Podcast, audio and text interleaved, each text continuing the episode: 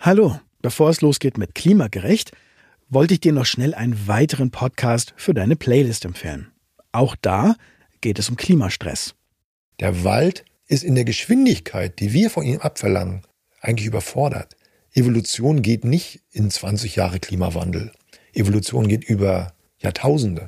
Und vor dem Hintergrund glaube ich, der Wald ist wie nichts weiter auf dieser Welt in der Lage, uns das Thema Netzwerk und Langsamkeit beizubringen. Und, und da würde ich mir einfach wünschen, dass wir an so einem alten Baum sitzen, sich da mal dran zu setzen und zu überlegen, was verlange ich mir eigentlich ab? Das ist der Forstamtsleiter Peter Rabe. Von ihm kann man lernen, warum wir uns so überfordert fühlen und wie wir im Wald wieder die richtige Perspektive finden. Neugierig geworden? Dann hör doch mal rein in die Folge Der Förster aus meinem Podcast Der Klang des Dienens. Den Link findest du in den Show Notes. Und jetzt viel Spaß mit Klimagerecht. Manchmal lege ich mich auch einfach in mein Bett und weine eine Runde, dann mache ich mir einen Kakao. ich bin auch sehr gerne wütend auf Demos. Das fühlt sich auch dann gar nicht so unangenehm an. Hi, ich bin Katharina und das ist Klimagerecht, der Podcast, der Mut macht. Ich arbeite als Journalistin mit dem Schwerpunkt Klimakrise und mir ist aufgefallen, dass viele Menschen sich immer wieder hilflos fühlen im Kampf gegen die Klimakrise. Deshalb habe ich diesen Podcast gestartet. Und ich freue mich sehr, heute auch mit einer Katharina zu sprechen, mit Katharina van Bronswijk. Sie arbeitet als Therapeutin in Hamburg und ist Sprecherin der Psychologists und Psychotherapists for Future. Das ist eine Gruppe von PsychologInnen, die sich zusammengeschlossen haben, um sich im Kampf gegen die Klimakrise zu engagieren und um vor allem auch über die psychologischen Aspekte der Klimakrise zu informieren. Hallo Katharina, schön, dass du da bist. Dankeschön. Ich habe im Vorfeld, als ich überlegt habe, wie ich diesen Podcast aufziehen will, habe ich schon mit einigen Menschen über ihre Emotionen gesprochen in Bezug auf die Klimakrise. Und eine Frau hat mir gesagt, es hilft ihr, von anderen zu hören, die auch diese Emotionen haben, weil sie sich dann nicht mehr so wie ein Alien vorkommt, weil sie dann merkt, andere fühlen auch so wie sie. Und ich habe mich jetzt gefragt, warum das so ist, dass manche diese Emotionen haben und andere nicht, obwohl wir ja alle der gleichen Bedrohung durch die Klimakrise gegenüberstehen. Das hängt natürlich sehr davon ab, wie sehr man sich mit der Klimakrise beschäftigt. Also äh, erstens natürlich vom Informationsstand, also davon, wie viel man eigentlich über den Klimawandel und was das für uns bedeutet, weiß.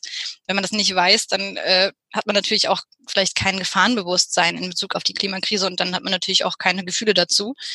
Ähm, es ist aber eben auch so, dass es einfach ganz, ganz wichtig ist, ob Umweltschutz überhaupt ein Wert für einen ist. Also wenn es nicht Teil des Selbstbildes ist, dass Umwelt für einen wichtig ist, dann äh, reagiert man natürlich auch nicht darauf, wenn man irgendwie Informationen dazu bekommt, dass die Umwelt irgendwie zerstört wird oder dass wir eine Klimakrise haben, weil es einem dann einfach nicht so wichtig erscheint. Also so kurz gesagt, wenn mir die Umwelt nicht wichtig ist, dann geht mir das auch einfach am Arsch vorbei.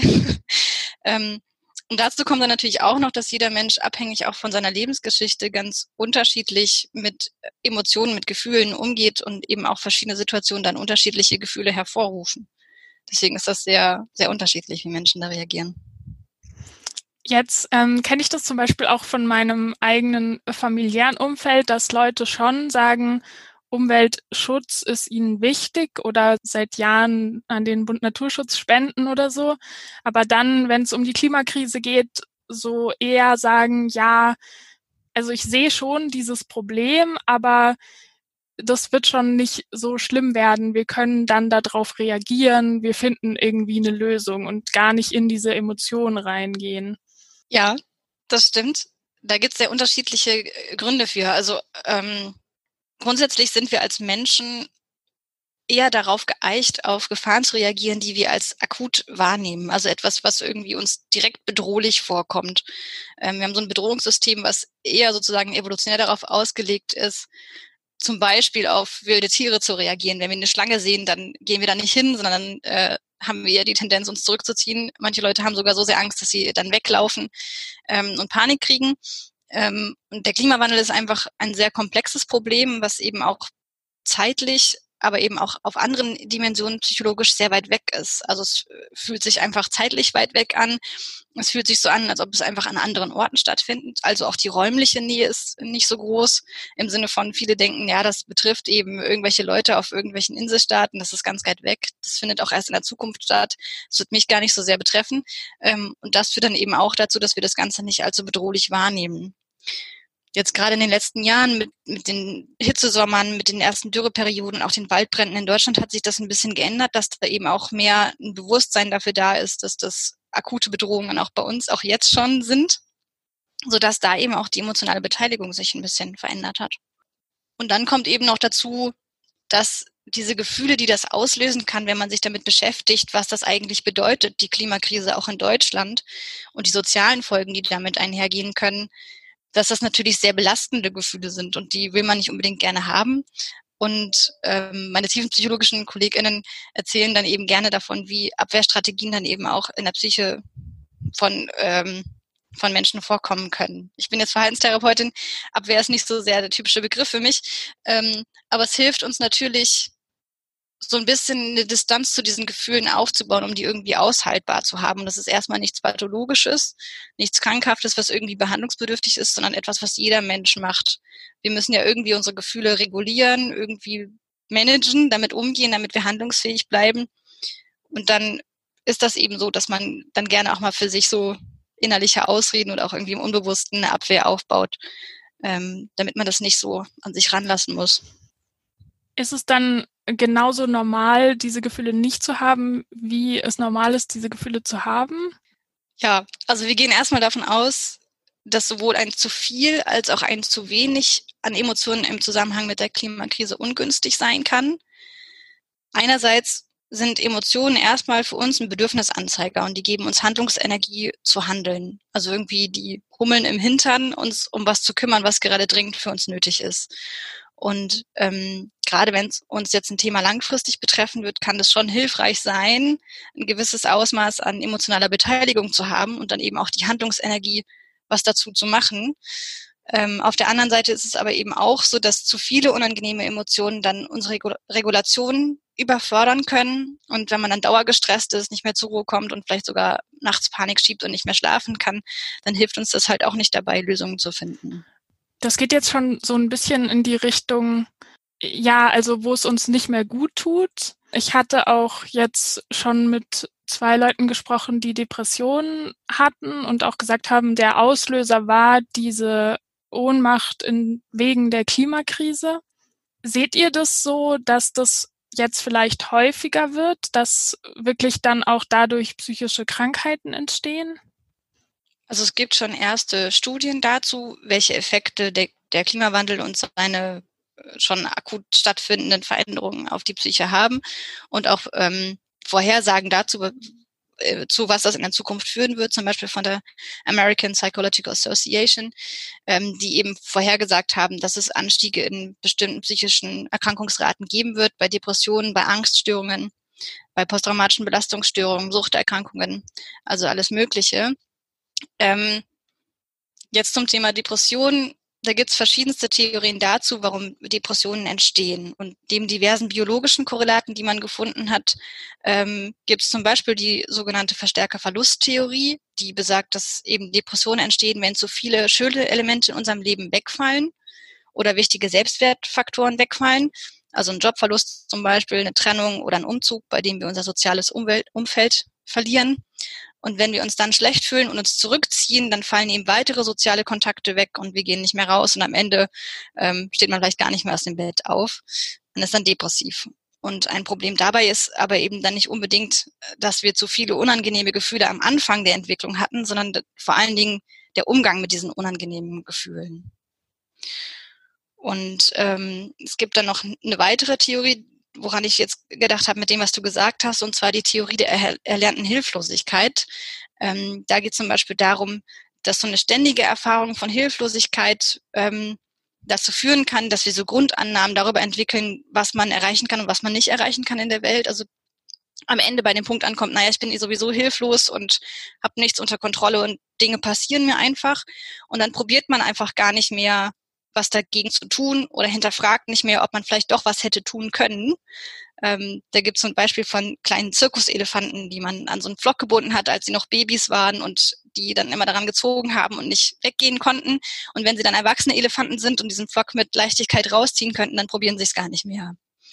Ähm, und das ist so ein bisschen das, was bei erlernter Hilflosigkeit auch bei uns passiert. Ähm, und was uns dann eben langfristig krank macht, ist eben ein wenig hilfreicher Umgang mit unangenehmen Gefühlen und dass wir nicht mehr hinterfragen, was wir verändern können und was wir nicht verändern können. Ähm, da vielleicht nochmal ein Appell auch an die Politik. Ähm, wenn wir natürlich als Aktive immer wieder die Erfahrung machen, dass wir es nicht schaffen, dieses System zu verändern, dann kann das eben so eine Hilflosigkeit auslösen. Ähm, und das kann dann eben auch, je nachdem, wie man so veranlagt ist, dazu führen, dass man Depressionen entwickelt. Seht ihr das jetzt schon, dass das verstärkt auftaucht, dieses Problem der Hilflosigkeit, also wo das dann auch pathologisch wird? Wir bieten ja Gesprächskreise an, wo man sich zu den Emotionen, die der Klimawandel so auslöst und die auch vielleicht das Aktivsein bei einem auslöst, austauschen kann. Ähm, und wir bieten auch Einzelberatungsgespräche und Coaching an für Menschen, die aktiv sind im Klimaschutz.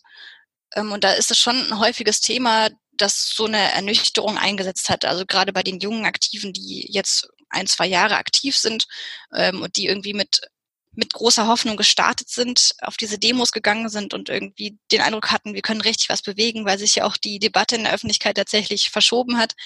Ähm, das bildet sich nicht so richtig in der Politik ab, die gerade gemacht wird. Und das ist natürlich sehr ernüchternd. Ähm, und gleichzeitig, wenn man jetzt mit länger Aktiven spricht und sich eben anschaut, wie Klimapolitik in den letzten zehn Jahren aussah, dann muss man schon sagen, dass einiges passiert ist. Also allein dieser Bewusstseinswandel in der Bevölkerung, dass bei der Europawahl das Klimathema eins der ähm, wahlbestimmendsten Themen war, ähm, das zeigt eigentlich schon, dass dieses Engagement eine Wirkung hat nicht den erhofften politischen Effekt, ähm, aber auf jeden Fall eine Wirkung, die sich langfristig dann auch darauf auswirken wird, dass die Politik sich verändern muss. Wenn ich jetzt, äh, also Menschen, die das selber erleben, die sich hilflos fühlen, du hast gerade schon gesagt, ihr habt so Gesprächskreise. Wer kann sich denn da an euch wenden und wann kann man sich an euch wenden? Also diese Gesprächskreise richten sich an alle Menschen, die daran interessiert sind. Das ist gar nicht irgendwie begrenzt, sondern äh, da kann jeder kommen. Ähm, und es geht einfach darum, mal Raum dafür zu haben, über diese Gefühle zu sprechen, die, die, die der Klimawandel so bei einem auslöst. Ähm, weil die Klimadebatte häufig in den letzten Jahren, es hat sich jetzt in den letzten Monaten ein bisschen geändert, aber sehr technisch geführt worden ist. Da ging es um irgendwelche Gradzahlen und um Geldsummen und um Tonnen und es ist alles sehr, sehr technisch und sehr weit weg von, von dem emotionalen Erleben. Und Menschen sind aber nicht nur rationale Wesen, sondern eben auch emotionale Wesen. Ähm, und das ist eine Ebene, die es einfach braucht, weil sie da ist. Ähm, und deswegen bieten wir das an, dass man in diesen Gesprächskreisen einfach mal den Raum hat, über diese Gefühle zu sprechen weil das was ist, was sonst in unserer Gesellschaft eher untypisch ist. Ja. Wolltest du noch was dazu hinzufügen? ähm, genau, also diese Beratungsangebote, die wir haben, die wollen wir jetzt auch noch ausweiten. Die richten sich bisher vor allen Dingen an Engagierte aus der Klimabewegung. Wir wollen aber auch eben langfristig ähm, das ausweiten auf andere Zielgruppen und schauen dann eben noch, wie man das realisieren kann ähm, mit der Man- und Woman-Power, die wir haben. Ähm, dass es eben Möglichkeiten gibt, sich an uns zu wenden, wenn man sich damit überfordert fühlt, mit dem Klimawandel und den ganzen Themen umzugehen oder wenn es eben Konflikte innerhalb ähm, von Gruppierungen gibt oder so.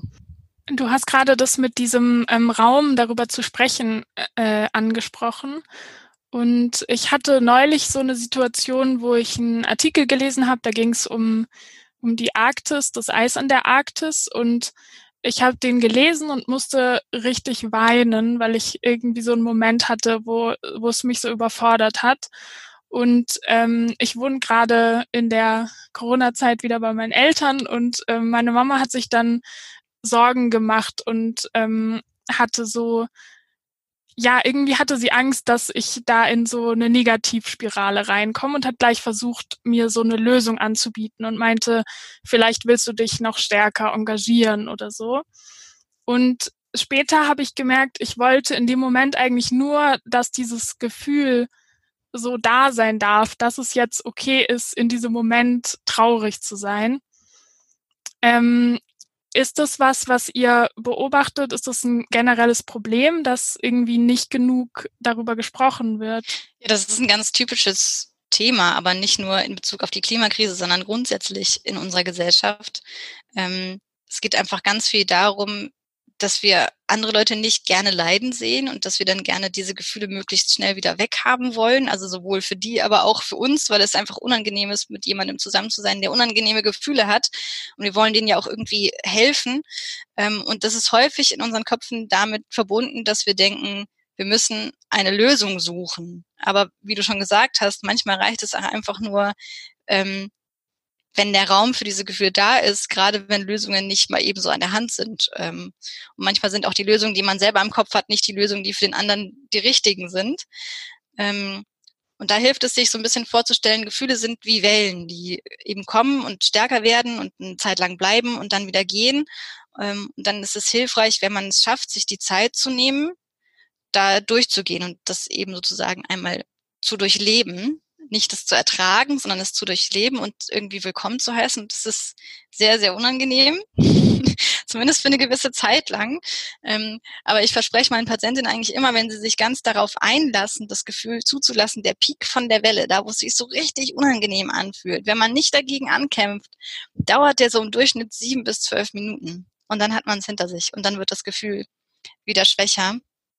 Ähm, und wir können eben dadurch lernen, wenn wir das häufiger machen, mit diesen Gefühlen, mit diesen Wellen besser umzugehen ähm, und dann eben auch mit unangenehmen Gefühlen ähm, ein bisschen auf die Botschaft zu hören, die diese unangenehmen Gefühle für uns haben. Manchmal stellt man auch fest, wenn man, wenn man das zulässt, es ist gar nicht so schlimm, wie man sich vorgestellt hat. Also man denkt vorher, oh Gott, es wird ganz schrecklich, wenn ich jetzt dieses Gefühl da sein lasse. Und wenn man es dann aber macht, dann merkt man, naja, so, so schlimm war es jetzt gar nicht.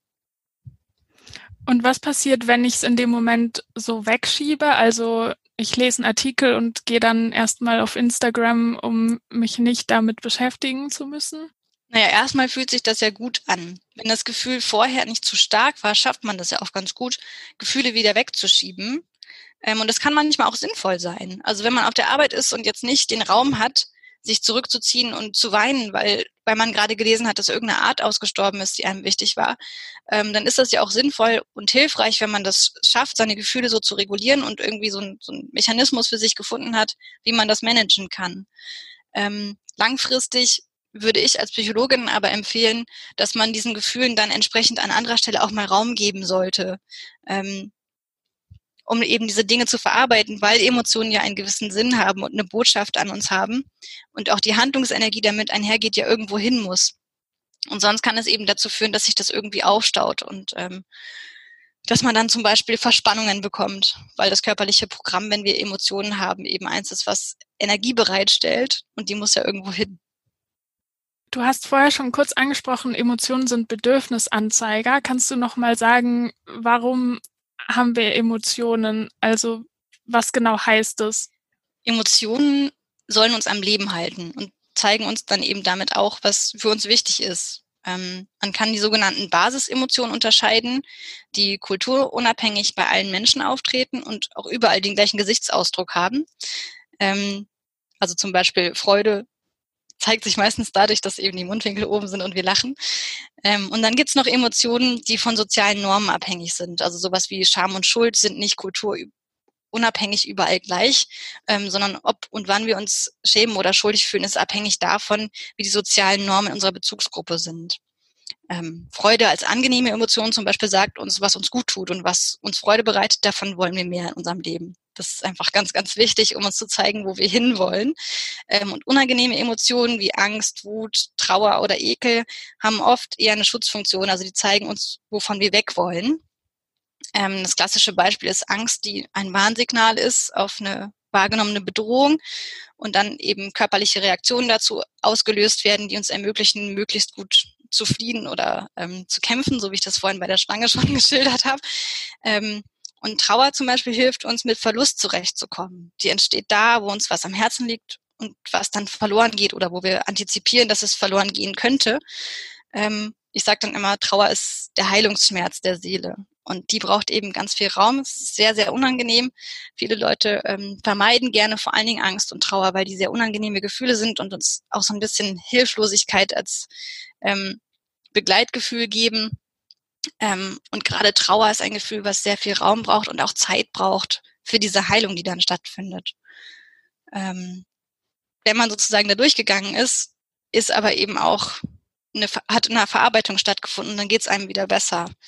Ähm, und Wut zeigt uns oft auf, wo unsere Grenzen sind, wo Werte von uns verletzt werden. Wenn wir was ungerecht finden, werden wir wütend. Und die gibt uns dann eben die Energie, dagegen vorzugehen. Ähm, deswegen ist das auch ein häufiges Gefühl, was im Zusammenhang mit der Klimakrise auftritt. Ähm, und was dann eben auch uns helfen kann, in die Aktion zu kommen und was an den Umständen zu ändern. Jetzt ist es ja so, dass wir nicht das, was uns traurig oder wütend macht, alleine ändern werden können. Wie können wir dann trotzdem diese Emotionen nutzen, um das irgendwie in was Konstruktives oder was zu verwandeln, was uns hilft? Also aus der wenigen Forschung, die wir kennen zum Thema Climate Anxiety, hat sich gezeigt, dass es Menschen eben sehr helfen kann, ähm, wenn der Klimawandel bei ihnen unangenehme Gefühle auslöst, ähm, eben dadurch, dass es ein Problem ist, was wir nicht alleine lösen können, wenn sie irgendeine Art von Gemeinschaftserleben haben. Also im Sinne von, ähm, dass wir uns anderen Gruppen anschließen, dass wir Gleichgesinnte treffen und dann vielleicht auch Effekte von dem sehen, was man zusammen erreicht. Also dadurch, dass der Klimawandel eben ein so großes Problem ist, wo es nicht reicht, wenn ich irgendwie in meinem Alltag auf Fleisch verzichte oder nicht mehr fliege, das rettet die Welt leider nicht ganz, ähm, braucht es eben auch dass wir eben mitbekommen, dass auf der kollektiven Ebene was passiert und dass wir auch da was bewegen können. Irgendwie da wieder ein Gefühl von Kontrolle zurückbekommen in so einer hilflosen Situation. Und viele Aktive berichten, dass es ihnen tatsächlich Kraft gibt, dass sie protestieren gehen, dass sie sich einer Gruppe angeschlossen haben und da eben erleben, es bewegt sich tatsächlich was. Kannst du, du hast gerade den Begriff Climate Anxiety verwendet, kannst du den kurz erklären? Also Climate Anxiety ist für mich so ein bisschen so ein, so ein zweischneidiges Schwert als Begriff. Ähm, ich würde diesen Begriff hoch anrechnen, dass eine Debatte darüber angestoßen hat, welche Gefühle der Klimawandel eigentlich auslöst und wie wir damit umgehen können. Das ist ein Begriff, den zuerst tatsächlich KlimawissenschaftlerInnen verwendet haben. Ähm, so in den letzten Jahren kommt es einfach vermehrt vor, dass Menschen, die in der Klimaforschung sind und die eben jeden Tag sehen, wie ernst die Lage ist und wie wenig passiert, ähm, angefangen haben, auch dann darüber zu sprechen, wie sehr sie das belastet, dass sie das eben jeden Tag sehen und dass nichts passiert und dass man zu einer erneuten Klimakonferenz fährt und alle versprechen was und dann passiert nichts. Ähm, und dass Ziele gesteckt werden und die dann wieder nicht eingehalten werden. Das sind ja ständige Enttäuschungen und WissenschaftlerInnen ähm, haben sich häufig persönlich zurückgehalten und auch da hat sich jetzt die Wahrnehmung von dem, was man als Wissenschaftler kann und darf, so ein bisschen geändert, hin zu dem Punkt, dass eben auch WissenschaftlerInnen Menschen sind, die Gefühle haben und es ist einfach belastend ist, sich den ganzen Tag damit zu beschäftigen. Daher kommt der Begriff ähm, und ich finde, der hat da sozusagen ein bisschen auch eine Tür dafür geöffnet, dass wir darüber sprechen, was macht es auch psychisch mit uns, dass der Klimawandel kommt ähm, und dass wir ihn auch jetzt schon spüren können. Ähm, was ich sehr kritisch sehe, ist, wenn sozusagen von Menschen, die keine Psychologinnen und Psychotherapeutinnen sind, solche Begriffe geprägt werden und das dann missverstanden wird als eine Diagnose oder so. Es gibt keine offizielle Diagnose Climate Anxiety, die man jetzt vergeben würde und ähm, Menschen, die Emotionen in Bezug auf den Klimawandel haben, sind damit ja auch nicht direkt behandlungsbedürftig. Also da will ich einfach nochmal ganz klar sagen, ähm, wenn man wütend ist oder traurig ist oder Angst hat wegen der Klimakrise, dann ist das nicht eine psychische Störung, sondern es ist eine normale menschliche Reaktion. Ähm, jetzt hast du schon gesagt, so Wut und Trauer können uns helfen, in Handlung zu kommen. Also vielleicht gehe ich deshalb protestieren oder fange an, mich in der Bewegung zu engagieren.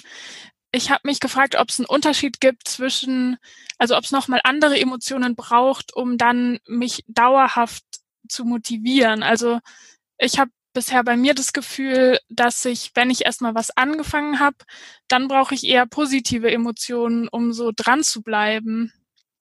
Also es gibt Emotionen, die tendenziell eher aktivierend sind und Emotionen, die eher und sozusagen einen Rückzug nahelegen. Ähm, häufig sind es eben positive Emotionen, aber eben auch äh, Angst zu einem gewissen Maße und auch Wut, die aktivierend sind, ähm, aber eben auch positive Emotionen wie so eine grundsätzliche Zufriedenheit würde jetzt eher nicht dazu führen, dass ich den Eindruck habe, dass ich was ändern muss, sondern ich bin ja zufrieden. Also es kommt so ein bisschen darauf an, äh, welche aktivierende Komponente diese Gefühle so haben. Ähm, aber ja, grundsätzlich ist das Schwierige an so einem Engagement ja und gerade in Bezug auf den Klimawandel, dass das ja nicht so was Punktuelles ist, wo wir uns einmal zu motivieren müssen, sondern dass es eben darum geht, langfristig aktiv zu bleiben und irgendwie auch über so Motivationstiefs und Hürden hinwegzukommen, die sowas natürlich hat. Ähm, und da hilft uns einfach ein ganz guter Mix aus unangenehmen und angenehmen Emotionen, die uns aktivieren und äh, immer wieder motivieren, da in die Handlung zu kommen. Ähm, und nur weil man einmal traurig war wegen der Klimakrise, heißt es ja nicht, dass die Trauer dann für immer vorbei ist, sondern das ist ja mehr wie so ein Meer mit verschiedensten Wellen.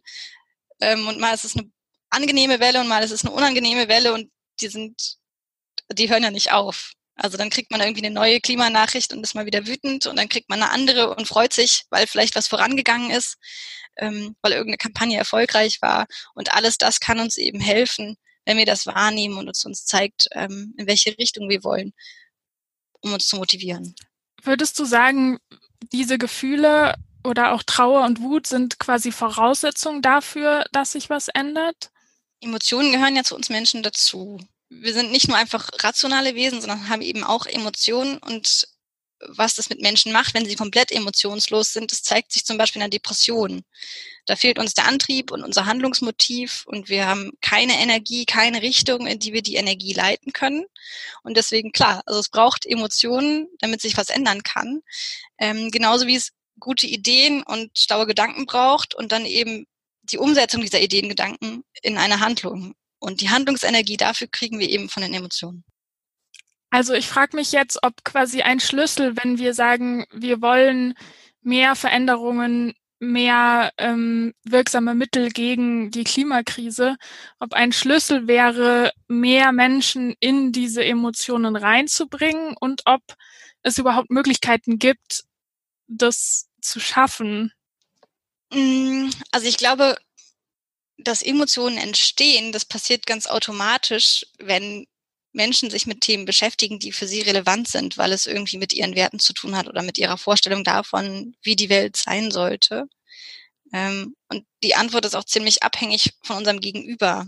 Also in der umweltpsychologischen Forschung zum Beispiel hat sich gezeigt, ähm, dass Personen, für die die Umwelt nicht wichtig ist, auf Klimainformationen eher ähm, mit Ablenkung oder Verdrängung reagieren. Und da würde es eben helfen, dass wir uns eher darauf fokussieren, wo ist unser gemeinsamer Nenner. Also sprechen wir dann vielleicht eher über Gesundheitseffekte oder über die positiven wirtschaftlichen Konsequenzen, wenn man die eben ähm, daran ausrichtet, wie die Klimakrise potenziell die Wirtschaft in Zukunft beeinträchtigen wird. Grundsätzlich ist es aber gut, wenn wir darüber reden und wenn wir diesem Thema in unserem Leben irgendwie einen Raum geben, eine Priorität einräumen und dann eben auch Vorbild sein können für andere. Ähm, ich meine, das lässt sich sowieso gut mit äh, Klimaengagement verbinden. Und ähm, was halt nicht gut klappt, ist andere Leute zu überzeugen oder irgendwie missionieren zu wollen. Und das auch mit sehr emotionalen Botschaften funktioniert dann nicht. Das erzeugt dann eher Trotzreaktionen. PsychologInnen nennen das dann Reaktanz. ähm, Menschen überzeugen sich halt gerne selbst. Und äh, wenn die bei uns beobachten können, wie wir klimafreundlich leben, wie das funktionieren kann, äh, wie vielleicht auch ein gesunder Umgang mit unangenehmen Gefühlen aussehen kann, die der Klimawandel auslöst, ähm, dann können die eben Vorbilder dafür sein, wie das funktioniert und dann gucken die sich das so ein bisschen ab und dann verliert es auch so seinen Schreckenscharakter und man kann sich dann darüber austauschen und irgendwie in echte authentische Gespräche darüber kommen, was funktioniert und was nicht gut funktioniert. Und dann kommt man zusammen voran. Wie könnte das, also wie kann ich, gibt es da noch Tipps, wie ich ganz konkret so Vorbild sein kann und dieses Missionieren verhindern kann? Also ich glaube, wenn man mit anderen Menschen über den Klimawandel sprechen will, ist die aller, allerwichtigste Regel zuhören. also nicht zu schnell mit der eigenen Meinung rauszupreschen und die irgendwie überzeugen zu wollen, sondern Fragen zu stellen und tatsächlich mit so einer Haltung da reinzugehen von Neugier und Empathie und Wertschätzung für das Gegenüber. Also mehr das wie so eine Art Begegnung zu sehen, wo man mal versucht rauszufinden, was ist eigentlich das, was den anderen motiviert, ähm, was ist das, was dem wichtig ist, wo ist tatsächlich dieser gemeinsame Nenner, den wir vielleicht haben, und dann in den Austausch zu gehen und dann eben auch mal zu fragen, ähm, willst du wissen, was ich dazu denke? Und dann kann man, wenn derjenige sagt ja, seine Meinung dazu sagen. Ähm, aber wenn der sagt, nee, eigentlich habe ich überhaupt kein Interesse daran zu erfahren, wie es denn mit dem Klimawandel geht, dann braucht man da auch gar nicht drüber reden, weil dann wird er eh nicht zuhören. Okay. Ja, guter Tipp. Also es ist bestimmt auch einfach super schwierig, dann so aus dieser eigenen Sicht rauszugehen und äh, das so zurückzuhalten, was man ja dann auch fühlt in dem Moment. Total. Also das ist nicht leicht, es lässt sich leicht sagen, zuhören und Fragen stellen, aber das ist total schwer. Gerade weil wir ja auch so emotional beteiligt sind, weil es ein Thema ist, was uns so wichtig ist. Und dann kann man nicht verstehen, wie es sein kann, dass es jemand anders überhaupt nicht wichtig ist. Ähm, und das ist dann sozusagen die Herausforderung.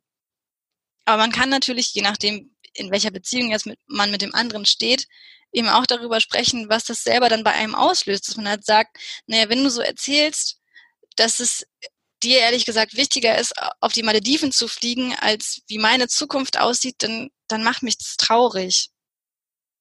Weil ich den Eindruck habe, ich bin überhaupt nicht wichtig. Und dann kann der andere sagen, doch, du bist mir schon wichtig.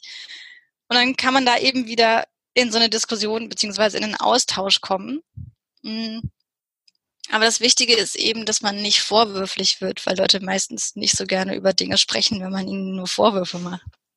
Magst du vielleicht ähm, zum Abschluss noch sagen, was, was du machst, wenn es dir mal schlecht geht, ja, im Zusammenhang mit der Klimakrise? Das ist sehr unterschiedlich.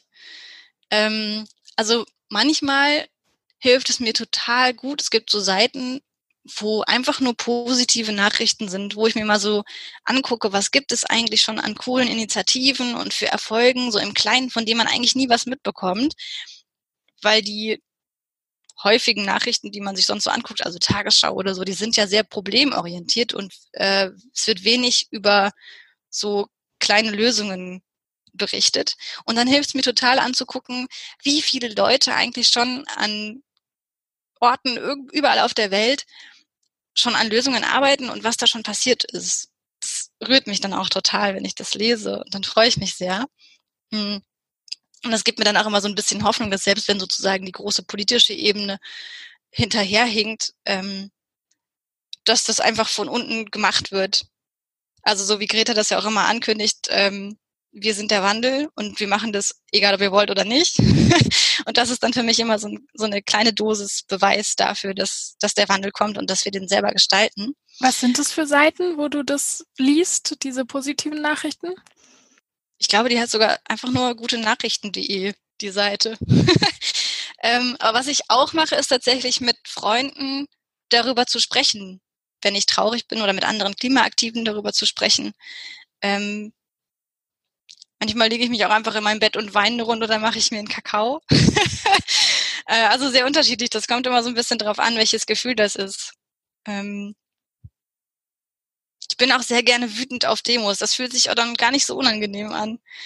Ähm, sondern das kann einfach so was Energetisierendes haben. Ich mache dann keine Sachen kaputt und äh, pöbel nicht irgendwelche Leute an, aber ähm, ja, es fühlt sich einfach auch mal angenehm an, empört sein zu können das zeigt einem ja auch irgendwie, dass da was ist und dass einem was wichtig ist.